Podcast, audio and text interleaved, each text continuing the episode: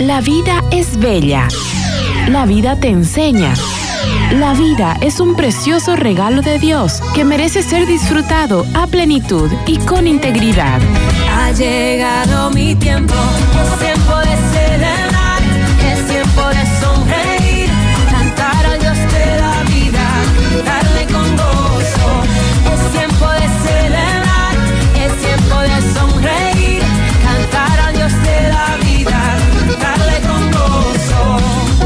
Bienvenidos a su programa. ¡Viva la vida! ¡Viva la vida!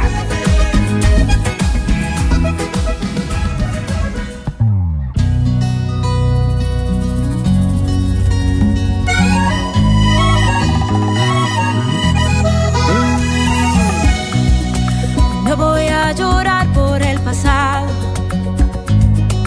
Suficiente Muy buenos días, queridos amigos. Un sábado más con Viva la Vida. Hoy cerramos nuestro ciclo de cuidado del medio ambiente.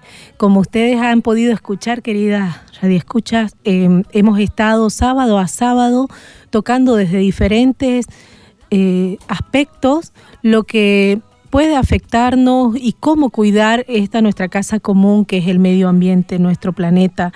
Hemos visto desde el consumo de alimentos orgánicos, contaminación de suelo, tierra, aire. Hoy nos toca eh, este, este último tema justamente de la contaminación del aire, cuánto puede afectar esto a cada una de nosotras. Es un, es un tema de repente que no advertimos, que, es- silencioso eh, el cuánto puede afectarnos, pero realmente es determinante porque obviamente es lo que respiramos, ¿no? Entonces, eh, sí puede tener una gran afectación.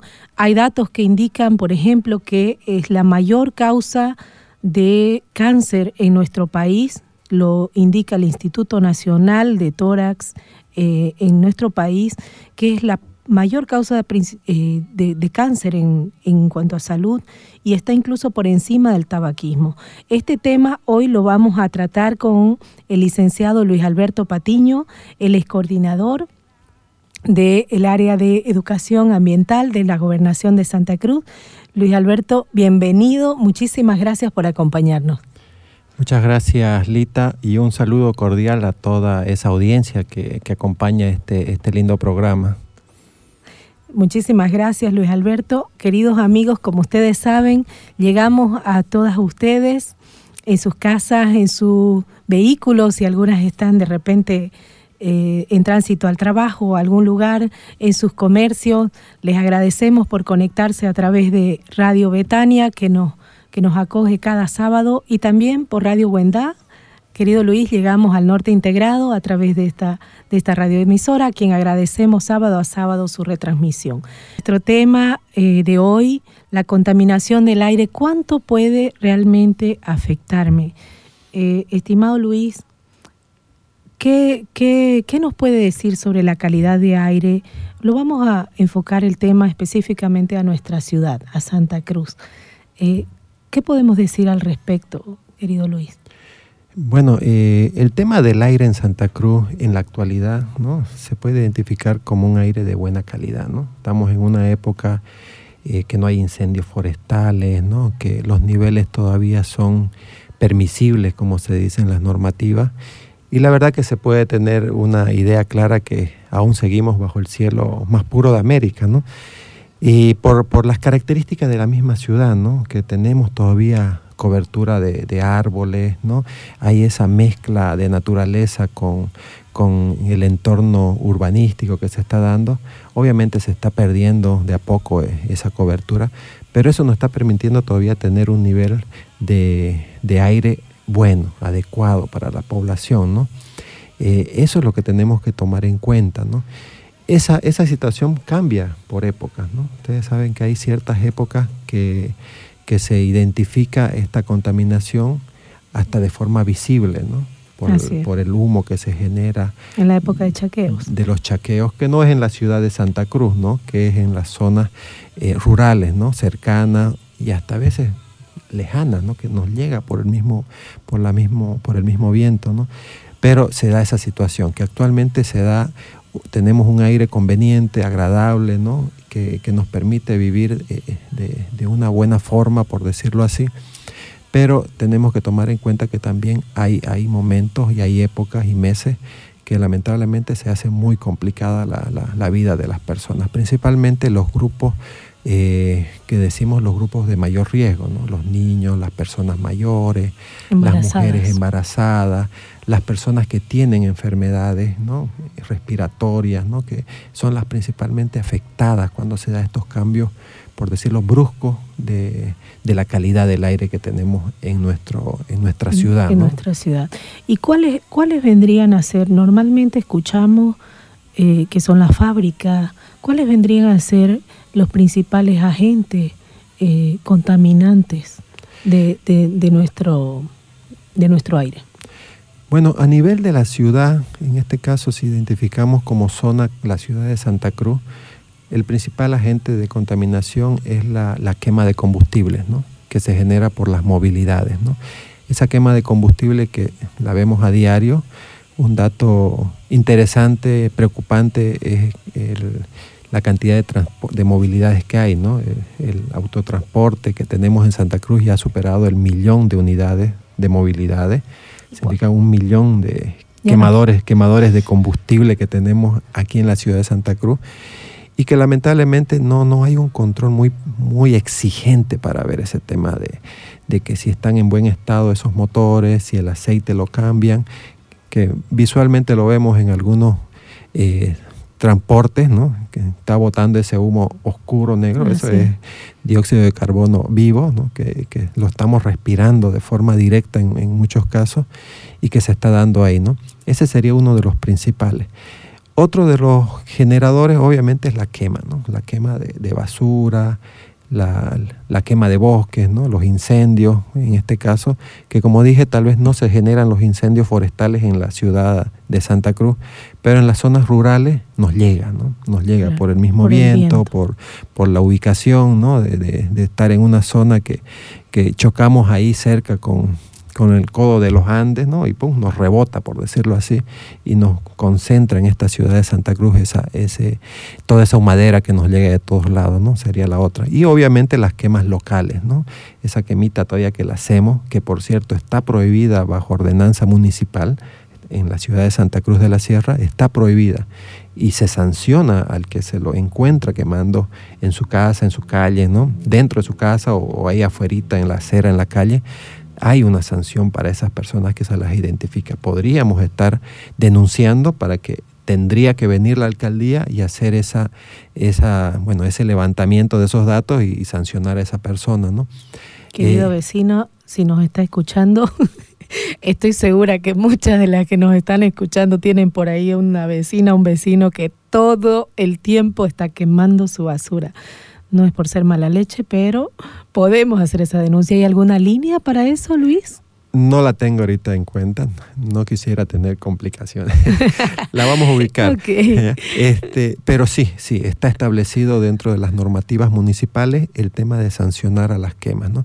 Por eso es que se hacen las campañas en, San Juan, por ejemplo, ya se han prohibido las fogatas, están totalmente prohibidas las fogatas, porque está bajo norma el tema de evitar la quema. ¿no? Están los microbasurales también, ¿no? Lamentablemente se dan muchos los casos de los microbasurales, que aparte de, cambiar la estética de nuestra linda ciudad, eh, es, es, materia, al menos la materia orgánica, ¿no? Las cáscaras, las frutas, todo ese material que a veces no lo cuidamos mucho de cerrarlo y sacarlo al momento antecito que pase el camión, lo dejamos ahí tirado, los animales las rompen las bolsas y eso se descompone, ¿no? Y ese mal olor es contaminación para nosotros, ¿no? Así que se van sumando otros, otros contaminantes ahí que estamos mencionando y que lamentablemente las personas cercanas a esa zona son las que lo absorben y obviamente tienen el inconveniente, ¿no? Eh, podríamos mencionar las industrias también, ¿no? Que son los otros contaminantes, generadores de contaminantes, eh, que, se suman, pero todavía no somos un país con esa capacidad industrial tan grande, ¿no? Para decir, bueno, eh, somos generadores de, ese nivel de, subida de, de, ¿cómo se dice?, de temperatura a nivel mundial por, por, la industria. No tenemos, ¿no? Pero sí, sí son también parte de, de, este problema de contaminación del aire, ¿no? En niveles tal vez no tan altos, pero también aportan en la parte de contaminación del aire, ¿no? Claro, esto es lo que mm, nombrábamos fuera de, fuera de micrófonos, eh, esta sigla GEI, que son los gases de efecto invernadero. ¿Nos, ¿Nos puede explicar un poquito más al respecto, Luis? Bueno, los gases de efecto invernadero son gases que siempre han existido en nuestro planeta, ¿no? Más bien son los que han permitido que se dé una condición adecuada en nuestro planeta para que pueda vivir toda la biodiversidad, todas las especies, incluyéndonos nosotros los seres humanos. ¿no? Estos gases están en la atmósfera ¿no? y permiten regular la entrada del calor, ¿no? del sol, ¿no? y crean ese efecto invernadero. ¿no? Todos podemos darnos una idea clara de lo que es un invernadero, un espacio adecuado, ¿no? con condiciones que permite poder producir alimentos ahí, plantitas, siendo que afuera puede estar con una fuerte calor. ¿no? Ellos atenúan ese tipo de capa que utilizan, atenúa la, la, entrada del sol y permite que la temperatura sea adecuada dentro de ese invernadero. Lo mismo pasa en el planeta Tierra. Estos gases como el CO2, como el mismo ozono, ¿no? como el, bueno, el metano. El, oxígeno, ¿no? varios gases que tenemos en, en, nuestra atmósfera, regulan también eso, ¿no? Están regulando, han, han, han, cumplido esa misión, están cumpliendo esa misión, ¿no? Que están ahí permitiendo que se tenga una adecuada temperatura para que todo lo que estemos en el planeta podamos tener una vida conveniente, ¿no? No digo adecuada, ¿no? Porque claro. siempre hay variaciones, pero una vida conveniente, ¿no? Así que están dentro de nuestro planeta los gases de efecto invernadero. Pero se genera un problema, ¿no? Ya cierta época de, de, nuestra existencia como seres humanos hemos ido modificando la cantidad de esos gases de efecto invernadero, ¿no? En el caso del dióxido de carbono, en el caso del metano que también está ahí, ¿no?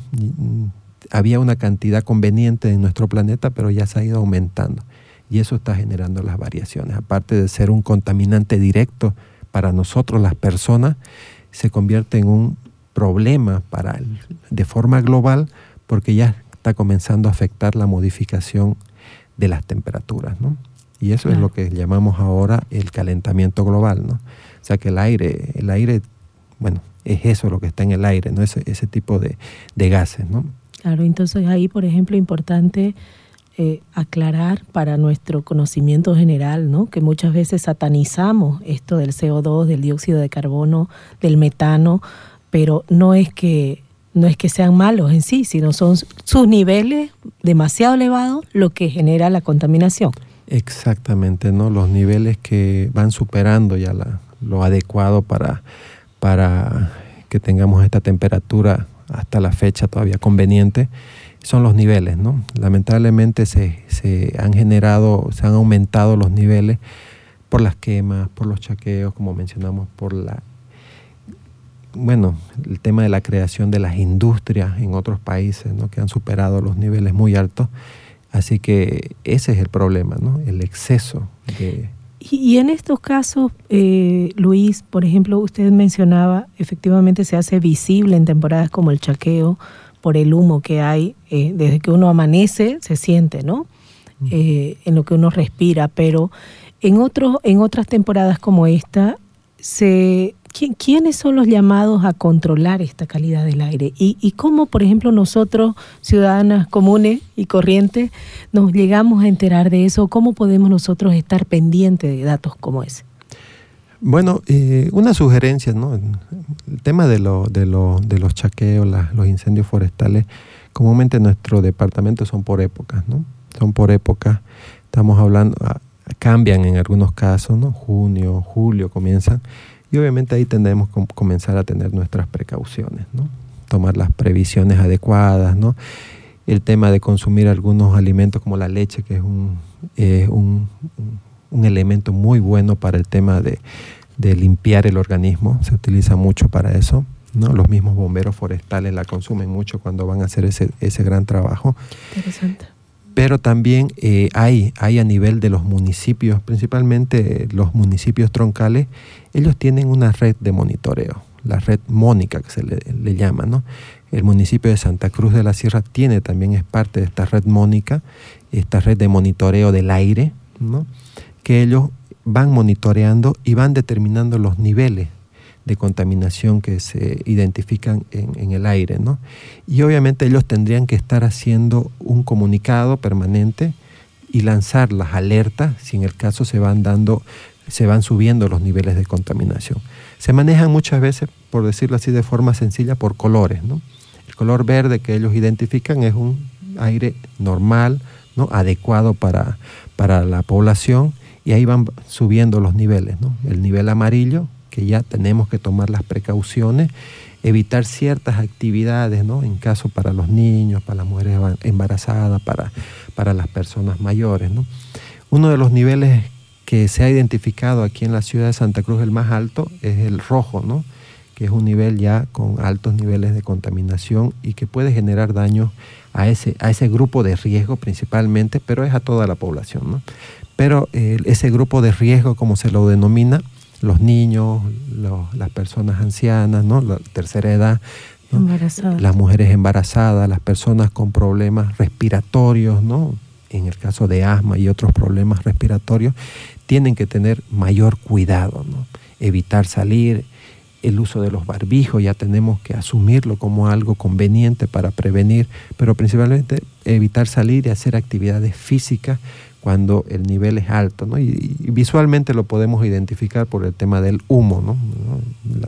esa visibilidad que no tenemos ya en nuestra ciudad en esas épocas de los incendios principalmente, eh, son, son los indicadores. ¿no? Así que es ahí en ese nivel. ¿no?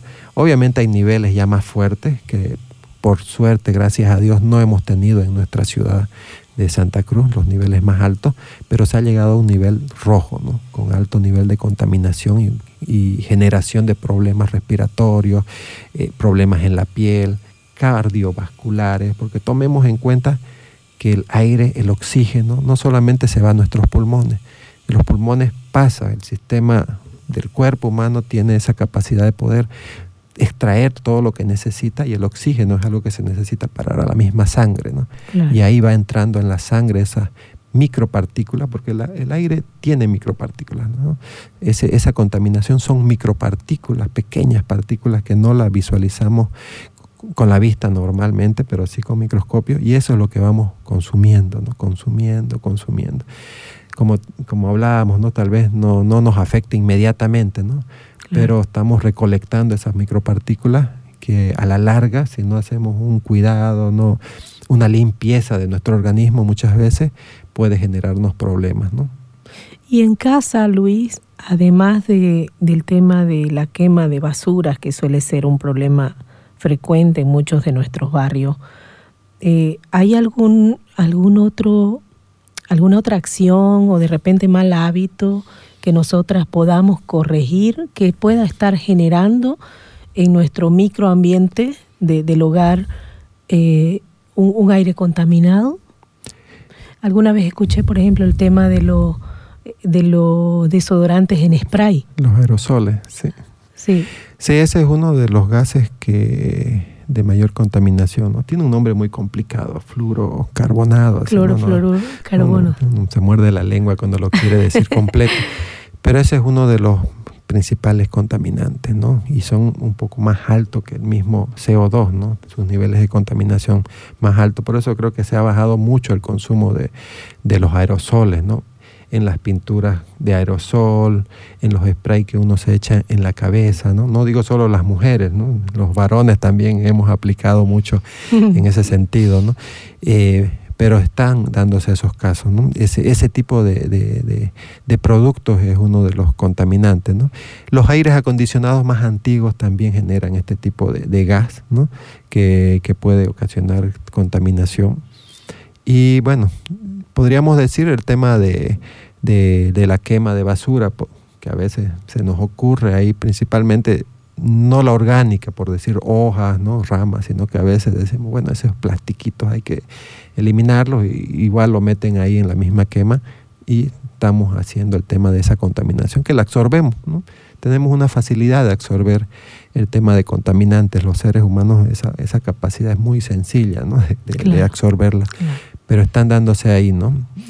Y, y otro aspecto también que, leíamos eh, para preparar este tema era el tema de en la cocina, nosotras las mujeres que muchas veces hacemos tantas cosas a la vez y suele ocurrirnos que se nos quema por ahí una olla con aceite o, o, dejamos olvidado algo, es realmente cuando la temperatura en la cocción de nuestros alimentos es demasiado alta, es cuando genera eh, partículas contaminantes, ¿cierto? Sí, la verdad que sí, ¿no? Eh, sería preocupante, ¿no? Ponernos en el plan de, de dejar de, de utilizar ciertos materiales, así por decirlo, que, que, están generando, ¿no? El tema de las temperaturas ocasiona que ciertos gases o ciertas partículas se activen, ¿no? Así necesitan, necesitan cierto eh, activador, y en este caso el tema del calor es un activador de muchas partículas, o en este caso de gases, ¿no?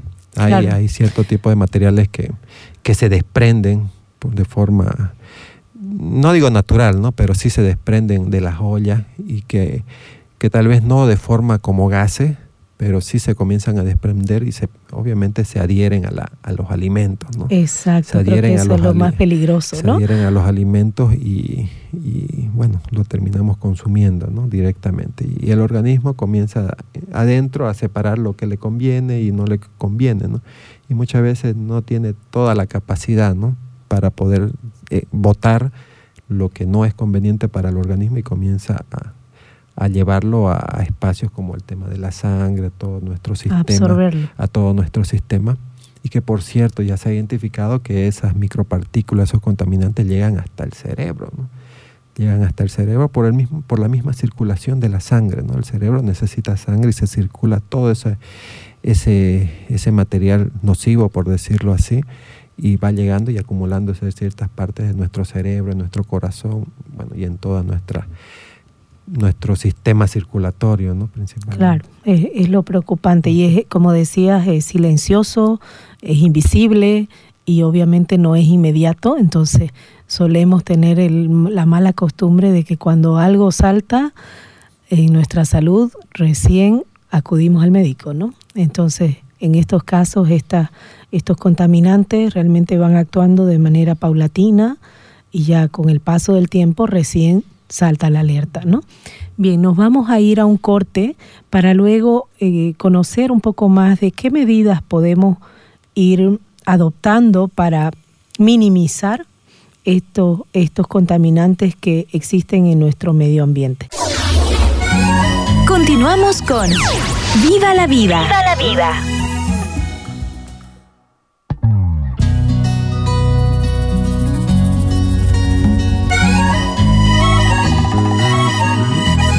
Retomamos nuestro tema, la contaminación del aire, ¿cuánto puede afectarme? Eh, veíamos con, con nuestro invitado especial eh, todos los agentes contaminantes y nombraba Luis muchos de ellos que están realmente a nuestro alcance en la, posi- la posibilidad de que nosotros como, como ciudadanos lo podamos disminuir.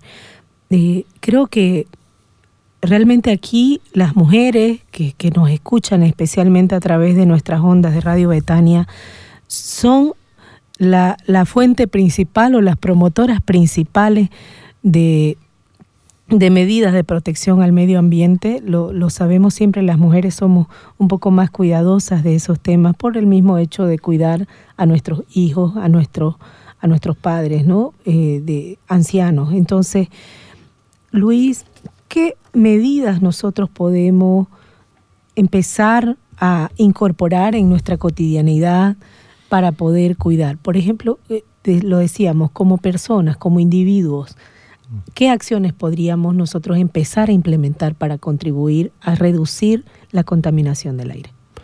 Bueno, tú has dicho algo muy importante y fundamental. Yo soy parte de lo que es un programa departamental de educación ambiental. Y hemos identificado algo interesante, ¿no? Las primeras educadoras en el hogar son las madres, las mamás, ¿no? Las que serían las que orienten de mejor manera a los niños, obviamente en el aspecto de la vida, ¿no? pero serían las fundamentales también en orientarla en este tipo de sugerencias, ¿no? acciones para prevenir el tema del- de contaminación fundamentalmente. ¿no? Si la madre lo dice, es ley más o menos. ¿no? Eh, así se aplica al menos con los niños y hemos visto que, que son fundamentales. Aparte que acompañan mucho a los más chiquititos en actividades, ¿no? Ahí en las ac- actividades de educación ambiental, muchos de los más chiquititos llegan con su mamá y obviamente las hacemos pasar para que participen en las charlas, que muchas veces los niños tal vez no lo van a entender, pero esa mamá va a comprender el por qué su hijo le dice, no vas a botar ese plástico, ¿no? Que no botes esa botella, ¿no? O Que- no tires la basura por la ventana del vehículo, del micro. Exactamente, ¿no? Y ahí ellas las asumen y tienen que ser pues el ejemplo para sus niños, ¿no? Es, es ahí, ¿no? Las mamás, las madres de familia, ¿no? Son fundamentales en el tema de, de compartir todos estos consejos ambientales que se pueden estar dando, ¿no?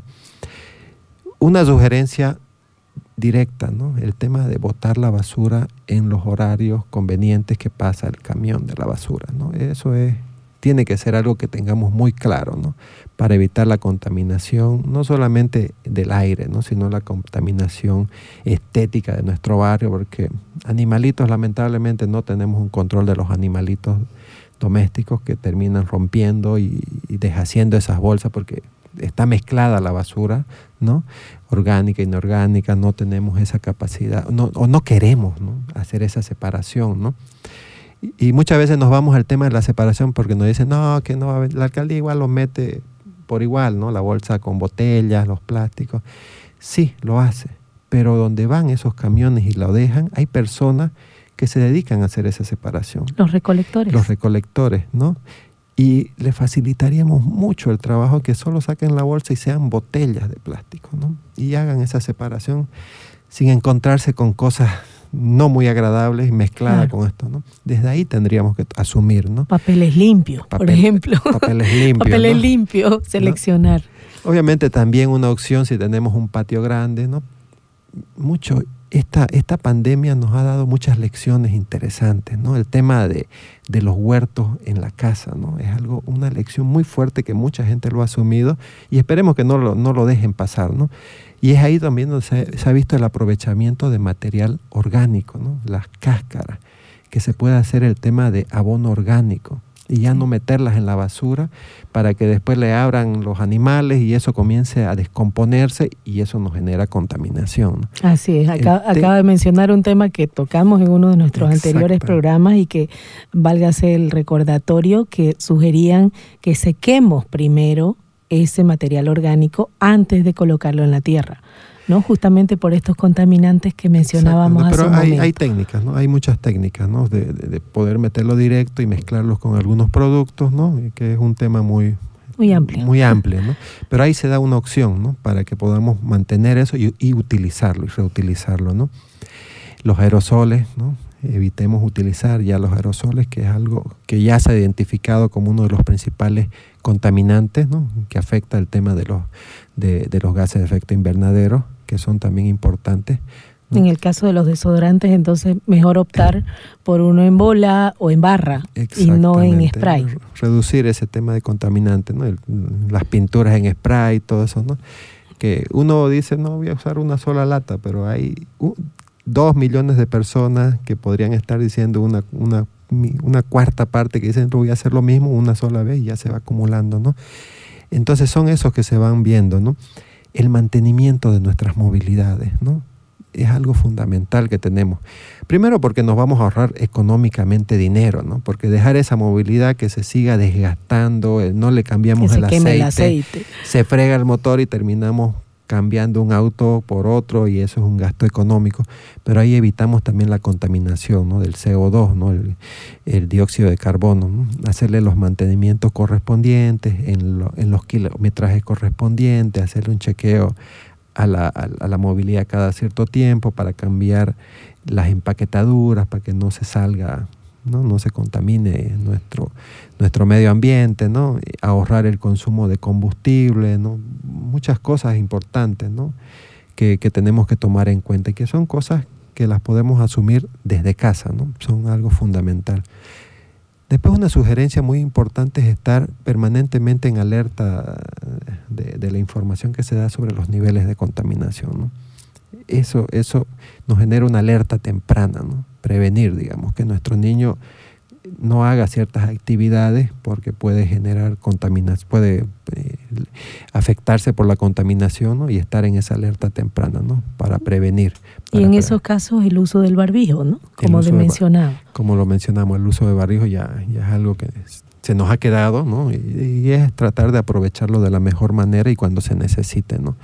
Entonces son muchas situaciones que, que podemos ir identificando, ¿no? Para poder prevenirlo. Y obviamente, no quememos, ¿no? No quememos la basura. Ya, Por favor, Ya, ya, por ya es una cuestión vecina.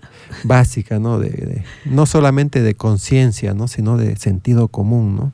No podemos llegar a esa práctica en nuestro, en las zonas, en las zonas urbanas, ¿no? Ojo, quiero aclarar algo, ¿no? El tema del chaqueo es una práctica muy habitual y que se la sigue permitiendo en las zonas rurales para el tema de producción, ¿no? El problema es cuando se descontrola y crean los incendios, ¿no? No quisiera que me ataquen y digan, usted está hablando contra los chaqueos, ¿no? Contra la, la preparación del chaco, ¿no? Pero sí ahí se da, ¿no? Lo mismo se da aquí, ¿no? Lamentablemente se ponen a quemar su basurita en un sector en una temporada no adecuada, vientos fuertes, temperaturas altas, y al ladito hay un lote baldío que también se ha secado y pum, provocamos un pequeño incendio urbano, ¿no? Y ahí, o sea, se podría apagar inmediatamente, pero ya, ya se emitió esos, esos gases, ¿no? Esa contaminación que los vecinos la comienzan a absorber, ¿no? Nosotros como familia y, y nuestros vecinos más cercanos ya la comienzan a absorber, ¿no? Así que esas cuestiones también tomemos en cuenta, ¿no? No digo que, El- que- que vean las, las condiciones climáticas para quemar su basura, ¿no? Sino que se dan las condiciones porque toman esa decisión inadecuada de quemar su basura y termina que- creando un pequeño incendio urbano, ¿no? Sí, en los barrios alejados eh, yo suelo escuchar muchas veces que queman la basura para ahuyentar los mosquitos, por ejemplo, en temporada de mosquitos. Señora, no, no, porque está ahuyentando los mosquitos, pero está contaminando terriblemente la ciudad. O sea, multipliquemos, como decía eso, ¿no? Eh, por dos millones, si lo hiciéramos todos los ciudadanos, porque de repente el- la persona que, que hace este quemado de su basura dirá, ah, no, si soy solo yo, ¿qué puede afectar? ¿no? Sí. Pero cuántos, cientos, cientos de personas en los barrios alejados sobre todo, y también los no tan alejados. Yo, yo vivo en la zona norte, por ejemplo. Es frecuente en la G77, en, en la parte de la carretera Virubiru, el tema de los incendios. ¿Y cómo empezó? Porque la doñita de, de- de la casita quemó su basura y claro, vino el viento de este pueblo y lo esparció, pero por todos lados. ¿no? Entonces son, como usted decía, esos, esos microincendios que generan una contaminación en toda el área metropolitana, no solo ahí a la, a la casa. ¿no? Ahora, en, el tema de los mercados, eh, querido Luis, ¿cómo, ¿cómo podemos hacer? Sabemos que es uno de los lugares donde se acumulan estos basurales. eh, lamentablemente pasa mucho por el por la educación, pasa mucho por los hábitos ¿no? de recolección de la basura, especialmente de los comerciantes. Eh, pero nosotros, los usuarios, los, los, los caseros, la caserita que vamos al mercado y vemos este cúmulo de basura, ¿hay algo que podamos hacer para, para poder ir generando un, un cambio de conciencia en este aspecto? Vos has tocado un punto bien, bien interesante, el cambio de hábito. Lamentablemente eso es lo que deberíamos trabajar mucho, el cambio de hábito. ¿no? Nos acostumbramos a algo que pensamos que es lo correcto, ¿no? que pensamos que es lo adecuado. ¿no? Y en un entorno, en un entorno social, hablamos de un mercado, todos lo ven adecuado ir a botar con su bañador todas sus verduras ahí y piensan que porque no están utilizando una bolsa para cerrarlo, eh, van a evitar el tema de la contaminación, pero eso se va degradando, se va pudriendo y obviamente genera una contaminación del aire que respiramos en esa zona. ¿no? Tenemos que eh, tener en cuenta que hay ciertos usos de materiales como los plásticos que son adecuados para prevenir ese tipo de, de, que se disperse esa basura, ¿no? principalmente la, la inorgánica, hablo de frutas, verduras que se descomponen y que generan contaminantes como gases, como el metano, que decíamos que es 20, más de 20 veces más contaminante que el dióxido de carbono. ¿no? Esos hábitos hay que cambiar, ¿no? tener en cuenta de que hay que manejar de la mejor manera. ¿no? Los contenedores al parecer no abastecen, ¿no? se crean esos microbasurales, pero también la gente no la pelea. ¿no? Estos mercados tienen sindicatos tienen asociaciones, ¿no? que deberían ser los que pongan el ejemplo y establezcan normativas que digan, bueno, ya señores, que dejen de vernos como los contaminantes, los, que dejen de vernos como los que no sabemos nada sobre el tema de, basura, ¿no? Pero el tema es el hábito, ¿no? Lamentablemente el hábito que se crea en las personas es algo muy complicado, ¿no? En las casas uno tiene ciertos hábitos a hacer, ¿no? Que, que lo vemos como algo normal y que deberíamos cambiarlo. Ahora, la alcaldía es la que tiene que asumir, ¿no? También identificar esos microbasurales, identificar esos lugares donde tal vez los contenedores no abastecen y aumentar esa capacidad para poder evitar que se disperse y obviamente también mm, subir los, el tema de los días de recolección ¿no? para, para poder evitar todos estos problemas. ¿no? Así que hay e, ese trabajo conjunto. Obviamente la población, como población también aportamos, ¿no? sumamos con un poquito de basura. Deberíamos ser también lo que les reclamemos a, las autoridades, a las autoridades y a, nuestro, nuestra casera, la vendedora, decirle que prevengan, ¿no? Hay campañas que se han hecho, ¿no? El tema de reducir el uso de bolsas plásticas o de un solo uso de esas bolsas, ¿no? Y, y, que la gente lleve su propio bolsoncito como se hacía antes, ¿no? Como se hacía antes. Uno antes no salía al mercado si no se llevaba sus tres, cuatro bolsas de yute, ¿no? De yute o estas otras para mercado, ¿no? Ahora no vamos y porque la verdad que la, cotidianidad de, mucha gente, ¿no? Salir del trabajo, tenemos dos horas, media hora, voy al mercado directamente, ya ni modo tengo que llevarme las bolsas o al supermercado y no, no tengo más que llevar y cargo y cargo bolsa, ¿no?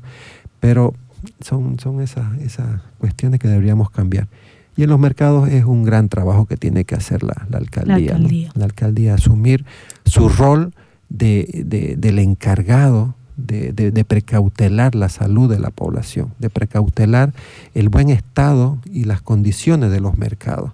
Lamentablemente no lo está asumiendo y lo estamos viendo en el tema de basura, en el tema de incendios que se dan en los mercados, porque tendría que controlar eso y muchos otros grandes problemas. Y los incendios, obviamente, en un mercado es mayor contaminación del aire que tenemos todos los que vivimos ahí cerca, ¿no? Sin duda, ojalá nos esté escuchando alguna eh, amiga de repente comerciante en alguno de los mercados.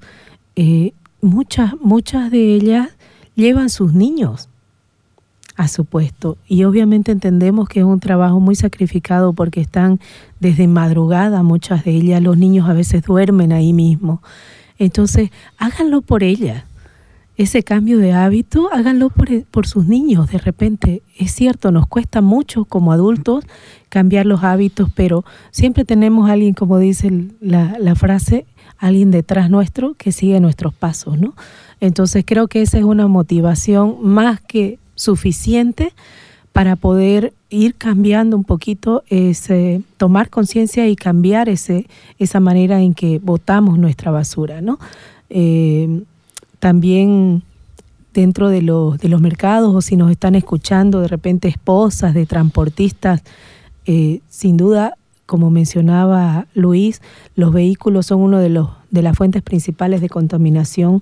Entonces, lo mismo el transportista, sabemos que tienen jornadas de sol a sol, sentados todo el día, eh, sin parar. Entonces, un, llamado a, esa, a esa esposa del transportista de la necesidad de que haga un mantenimiento mejor de su vehículo. ¿no? Bueno, en este caso seguramente las asociaciones de transporte son las llamadas a, tomar este tipo de medidas, pero sin duda los, los micros, los vehículos de transporte público son uno de los que más botan humo negro, que es lo visible de, de contaminantes, ¿no? Exactamente, y eso es lo que tienen que asumir los propietarios, porque estas líneas, los propietarios del mismo micro, ¿no? asumir esa cuestión ¿no? muy importante para, para no ser mal visto, ¿no? principalmente para no ser mal visto, porque a veces eh, uno reniega contra el chofer y el chofer no le queda otra que manejar ese transporte Así público es. que se lo dieron y no tiene otras opciones, ¿no? Así que es ese propietario muchas veces que, que tiene que asumir ese, ese cuidado, ese mantenimiento de, de sus movilidades, ¿no? De su autotransporte, que es un servicio público, ¿no? Así ¿no? es. Y al ser un servicio público debería también controlarse de parte de, de la alcaldía, ¿no? Así que también tenemos que ver de llamarle la atención a, nuestro, a nuestras autoridades encargadas de, de velar por esas condiciones de ese, de ese autotransporte, ¿no?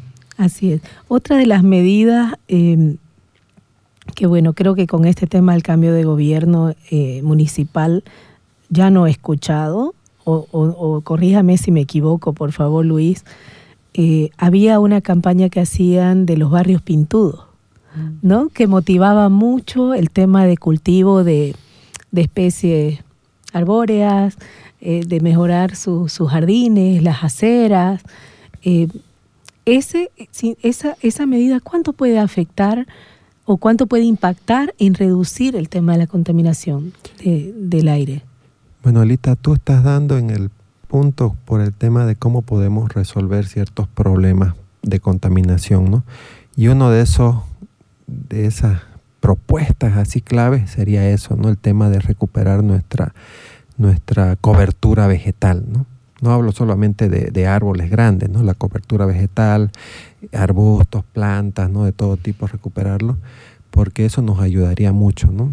Esa campaña, la verdad que también me, me gustó mucho, era algo que incentivaba a los vecinos a ponerlo más bonito, agradable, ¿no? Como la campaña del Pepe Mosca, ¿no? Que Ah, sí. también se veía mucho, fue Sí. muy fuerte Tuvo su entrada de Pepe. Mosca hasta, hasta ahora que se, se lo escucha por ahí de mencionarlo, ¿no?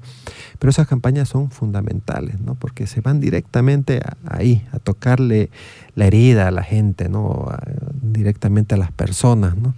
Y el tema de, de- arborización de nuestra ciudad es fundamental, ¿no? Es fundamental porque eso, aparte de embellecerla la ciudad, ¿no? Embellecer nuestros barrios, embellecer nuestras aceras, nuestra casa, nos ayudan también a poder disminuir la contaminación del aire, ¿no? Los árboles cumplen una función fundamental, ¿no? Bueno, cumplen muchas funciones, ¿no? Muchas funciones, pero entre ellas la fundamental es la de eh, poder contrarrestar la contaminación. Absorben el dióxido de carbono, absorben esos contaminantes y lo vuelven oxígeno. ¿no? Son un filtro natural. Son el mejor filtro natural del mundo, ¿no? Es el único, por decirlo así, pero es el principal, ¿no? Eh, aparte de cumplir la función de, de darnos oxígeno, infiltran el agua, ¿no? Aparte que promueven unos bioindicadores, me, me, me hablaba tras micrófono. Sí. Coméntenos un poquito de eso, a ver, por ejemplo. Sí, Mira, algo fundamental que tenemos que tener claro, eh, mencionábamos del tema de, de estar con alertas tempranas, ¿no? Saber si estaba contaminado el aire y tomar medidas. Pero también hay bioindicadores, ¿no? O biocomunicadores, ¿no? Que nos comunican, ¿no? Que tenemos que estar también atentos. Si vivimos en un barrio con árboles y, y observamos que tenemos eh, especies como abejas, mariposas, aves, ahí que toda la mañanita nos, nos, nos hacen esos cantos, significa que esa zona tiene un, una- un ambiente adecuado para la vida, ¿no? Es un ambiente conveniente para la vida, un ambiente sano, saludable, ¿no? Que ese es uno de los mejores bioindicadores. Pero si nos vamos a otro lado y ya, obviamente, si no hay árboles, no vamos a ver insectos, no vamos a ver mariposas, pero aunque haya, hayan árboles y no vemos ese tipo de, de- animales o insectos, significa que hay un problema. ¿no? Hay un problema de, de- de contaminación en esa zona, porque se alejan. Los animales tienen esa capacidad sensorial de identificar problemas y alejarse, ¿no? Por eso es el, Muchas veces lo seguimos en- Exactamente, en ¿no? situaciones es el, el tema del, del canario de los mineros, ¿no? Mientras el canario canta bonito, ¿no? Todo bien, seguimos trabajando, seguimos haciendo el hueco, comienza el canario a, can- a- a dejar de cantar, ya es una alerta, ¿no? Nos ponemos la máscara, ¿no? Se muere el canario, significa que todos Salga salimos disparando, ¿no? Lamentable utilizaban eso, ahora ya hay aparatos, ¿no? Para poder hacer ese control. Pero igual en, la, en, en nuestras zonas urbanas, en la naturaleza en sí, esos bioindicadores son fundamentales, ¿no? Para mostrarnos la calidad del aire, la buena salud de ese entorno ambiental, de ese medio ambiente, porque ya el medio ambiente no tenemos que verlo como la naturaleza, el espacio natural, los bosques, sino el entorno es todo, incluyendo la cultura de nosotros las personas, lo que hemos creado.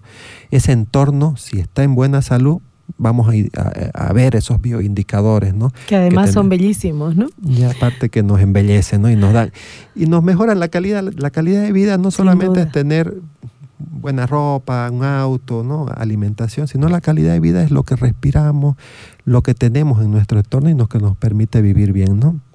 Entonces ya sabe, querida vecina o alguien que nos esté escuchando y que forma parte de la directiva de juntas vecinales, promuevan, promuevan el plantar más, más árboles, más plantas, mejorar jardines, limpiar aceras de los microbasurales.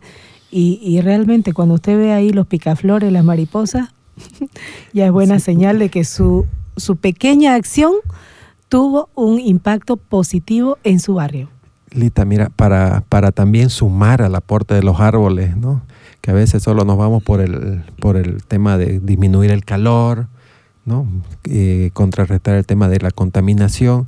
Son defensivos naturales, ¿no? O sea, esos vientos fuertes que tenemos, porque estamos en una planicie en Santa Cruz, ¿no? Es un llano. O sea, si no tuviéramos esa cobertura vegetal, imagínate lo que viviríamos aquí en Santa Cruz. Eso contrarresta también. Aparte que son los que acumulan esos eh, micropartículas, ¿no? Si ves en las hojas, a veces en temporada, cuando hay mucho viento, se llenan de polvo las hojas, ¿no? Y obviamente con las lluvias ya comienza a bajarlo, ¿no? Así que también controlan. Son los que nos permiten que tengamos agua en el suelo, porque son los filtrantes, gracias a sus raíces, filtran el agua. Y nosotros los cruceños, pues dependemos de nuestra agua subterránea, ¿no? Así que sin bosque eh, la disminución sería más grave, ¿no? Y podemos seguir indicando muchos aspectos positivos que nos brindan los árboles, pero principalmente en la salud de las personas, ¿no? Sin Porque duda. crea un ambiente saludable para las personas, ¿no? Mira, justo, justo nos preguntan qué pueden hacer, por ejemplo, en su barrio, que se hay temporadas cuando vuelca sur de que huelen horrible eh, el ambiente por el tema de las lagunas, ¿no? Eh, nos mencionaba tras, tras micrófono que si bien hay un mal olor, pero los niveles de contaminación que pueden generar estas lagunas son permisibles. decía. Permisible, sí. Bueno, No son eso, nocivos. eso son lo que está establecido en las normativas nacionales, ¿no? Los niveles que son permisibles para, para las poblaciones, ¿no? Que permiten que, lamentablemente sigue siendo contaminación, ¿no? Sigue siendo un aspecto de contaminación, pero son permisibles, ¿no? Eh, que no es para ir a cerrarla la laguna, no, no, no Claro. se puede cerrar. Son tratamientos necesarios, además, ¿no? Exactamente, ¿no? Pero ya si suben esos niveles, obviamente ya las instancias, gobernación, en este caso, no tiene su dirección de su, su equipo de calidad ambiental que va y les exige ajustar todas las medidas para poder contrarrestar o disminuir esos niveles que son superados, ¿no? El tema de la, la arborización es fundamental para poder contrarrestar eso, ¿no?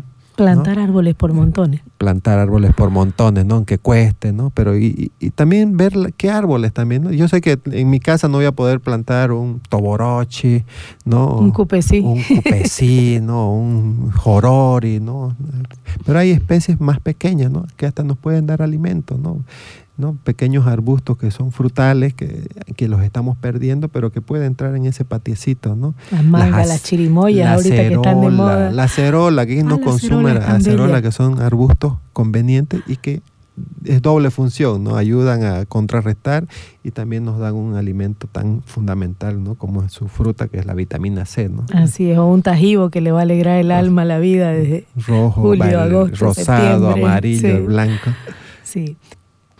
Les agradecemos muchísimo por habernos acompañado en el programa de hoy y va a ser hasta el próximo sábado. Querido Luis, si tiene algún mensaje. Sí, no, y, invitarlos, ¿no? Nosotros como parte de la gobernación de Santa Cruz tenemos el programa departamental de educación ambiental y los invitamos a, a- a buscarnos y a ver la posibilidad que puedan llevar a sus niños de sus unidades educativas. Recibimos en tema de actividades o también los visitamos para hablar sobre estos temas, ¿no? ¿Qué es el medio ambiente? ¿Qué podemos hacer desde nuestra casa? Pueden llamarnos al 359-2005, es el número de nuestra oficina, de nuestro programa, el 359-2005, para poder coordinar estas actividades. Estamos disponibles y predispuestos para compartir esta información, porque el tema es la información. La gente está desinformada y se deja llevar. Y también asumir acciones, ¿no? Con, los niños podemos asumir acciones en las que vamos a ir acompañando. Hemos acompañado varias actividades de reforestación, de reducción de bolsas, de, de reciclaje, ¿no? Así que los esperamos ahí en nuestro centro de educación ambiental, ¿no? Dato importantísimo, ideal para cerrar nuestro, nuestro programa con broche de, de oro. Muchísimas gracias y va a ser hasta el próximo sábado con Viva la Vida. Escuchaste el programa Viva la Vida. Síguelas cada sábado a las 9 de la mañana por Betania 93.7 FM.